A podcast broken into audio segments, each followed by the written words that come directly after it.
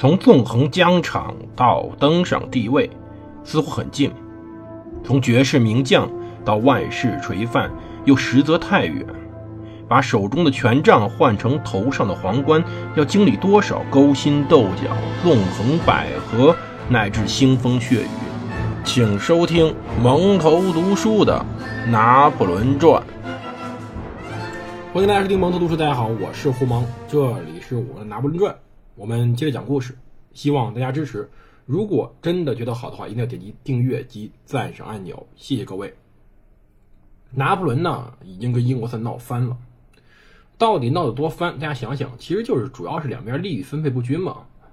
所以各位真的去谈判的时候，一定不要把便宜全占了，否则谈判结果几乎无法维持。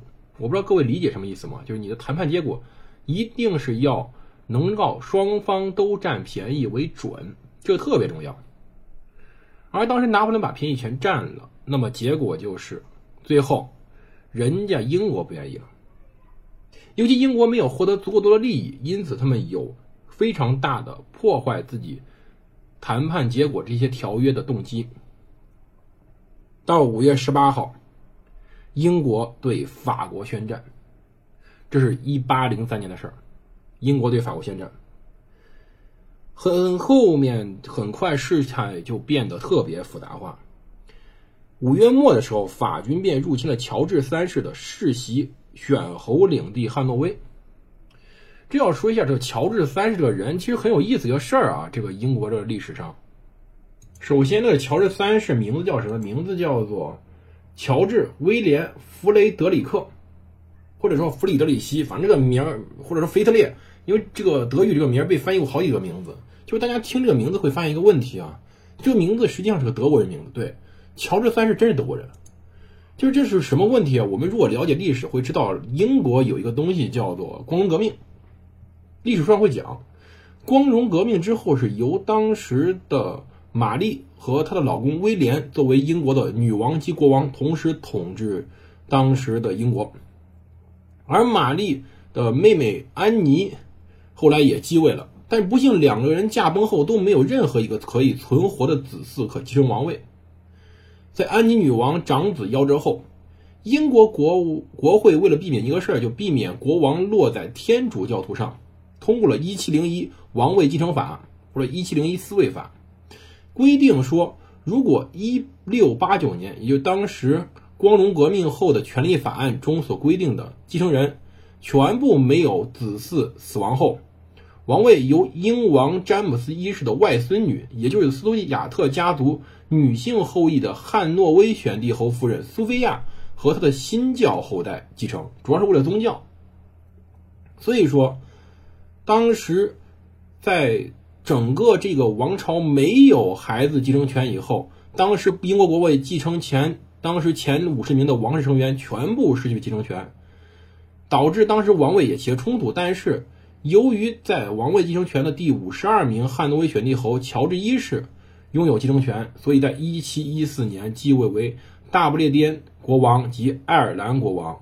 而说到这乔治一世、二世、三世，其实这爷仨当时正好是英国整个一个民主制度发展的重要期。为什么呢？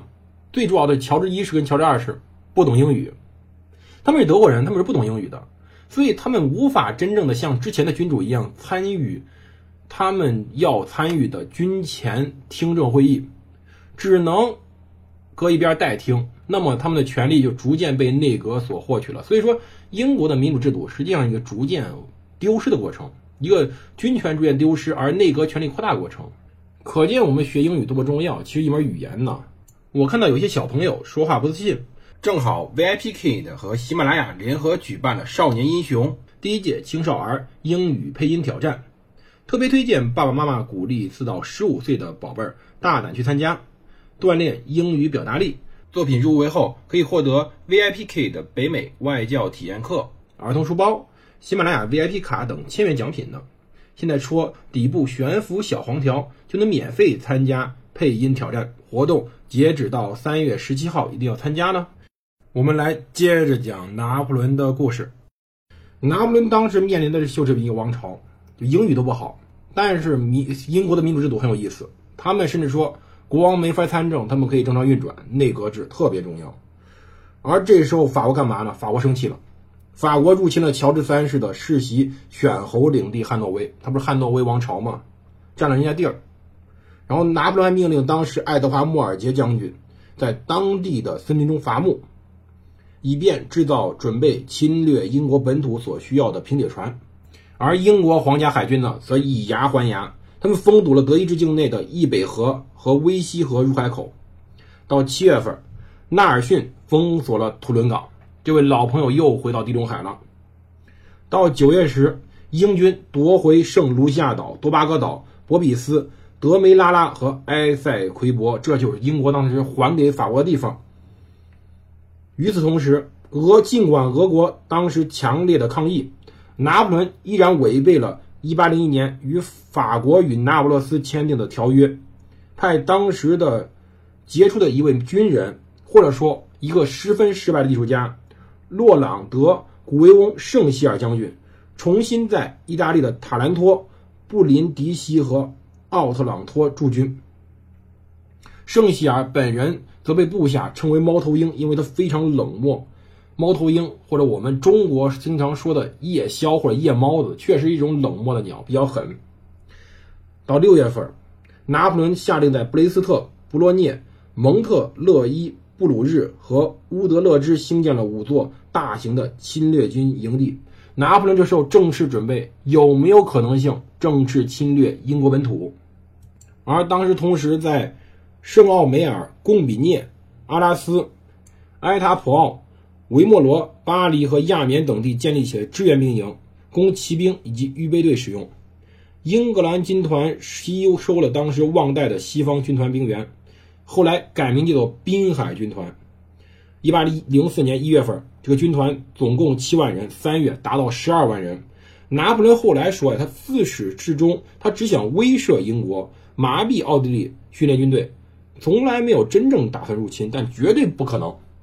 英军当时此时整个陆军是没有法军强的。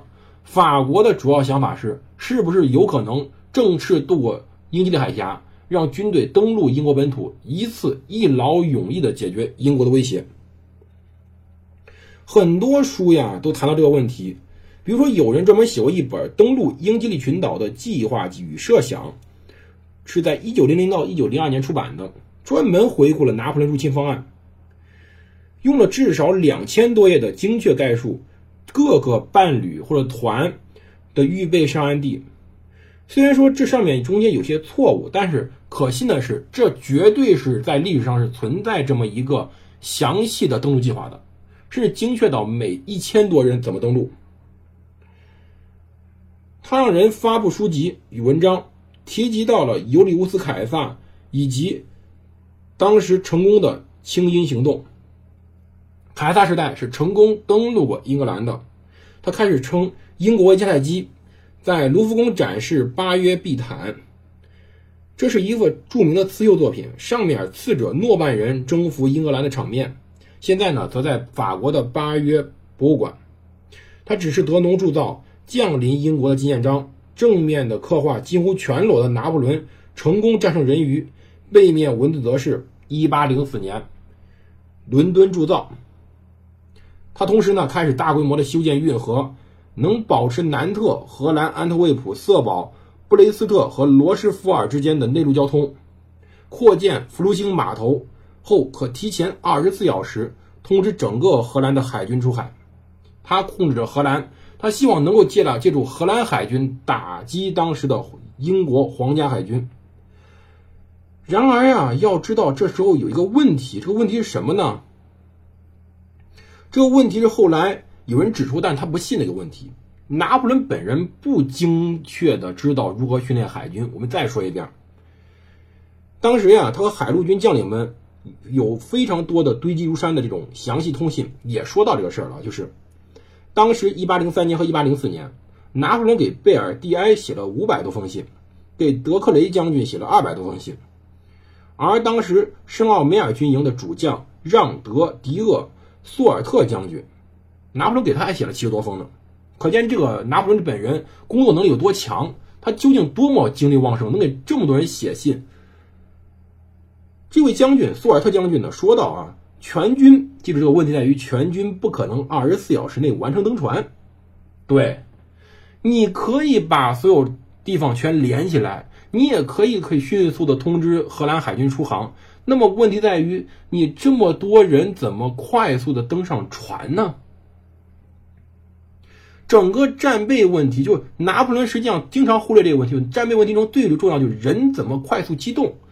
而你准备渡过海峡，直接扑到英国，那么需要一个问题就是登船。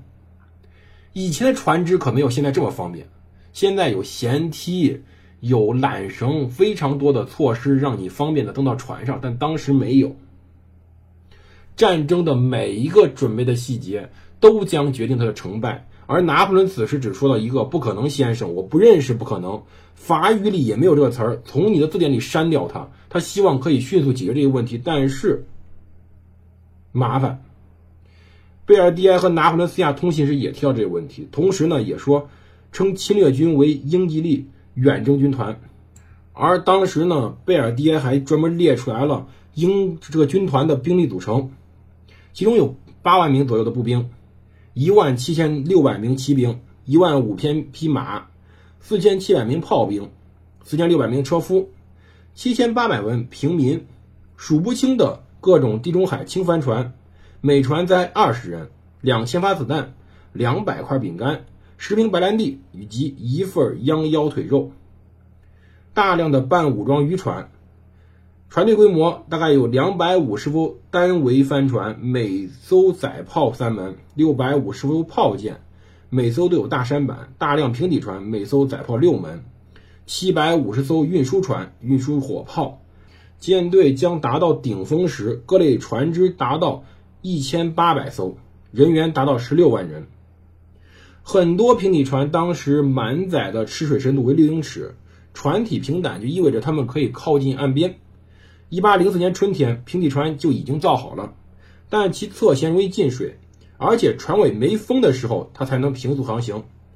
而问题在于，英吉利海峡平常很少会有东南风，如果这个舰载艇没办法匹直航行，士兵们就得划船穿越二十二英里的海面，这样子他们可能就精疲力尽，没法打仗了。所以说，法军虽然说准备夜袭，但是在秋冬时节，我们如果有地理常识的话。秋冬时节，它会出现整整八个小时的黑夜，而那时候天气又太恶劣，非常多的风暴与海浪，军队又不能冒险渡海。虽然说英吉利海峡很窄，但为什么英国很少被入侵呢？因为英吉利海峡整个气候变幻莫测。这也说明了一个问题：为什么十五世纪后再也没有人能成功的入侵英格兰？因为之前。入侵英格兰还需要通过威尔士过去，而十九世纪早期，也就这个时候，英国拥有世界上规模最大、训练最佳、指挥最好的一支英国皇家海军，而他们还有一位神奇的将领，这个将领叫做纳尔逊。具体英国想怎么样，法国想怎么样，我们下期再讲。最后提一句，我们这节目现在进行挺正顺利的。我正在筹备一个新的节目，就是在拿破仑之后。目前的计划是我们想开始讲凯撒大帝。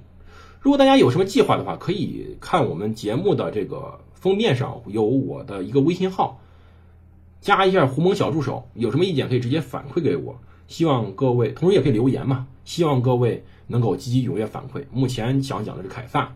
同时呢，各位爸爸妈妈们，VIP Kid 少年英雄第一届青少儿英语配音挑战活动截止日期在三月十七号，戳底部悬浮小黄条，手机上就能直接参加，让孩子们也能收获自信与成长。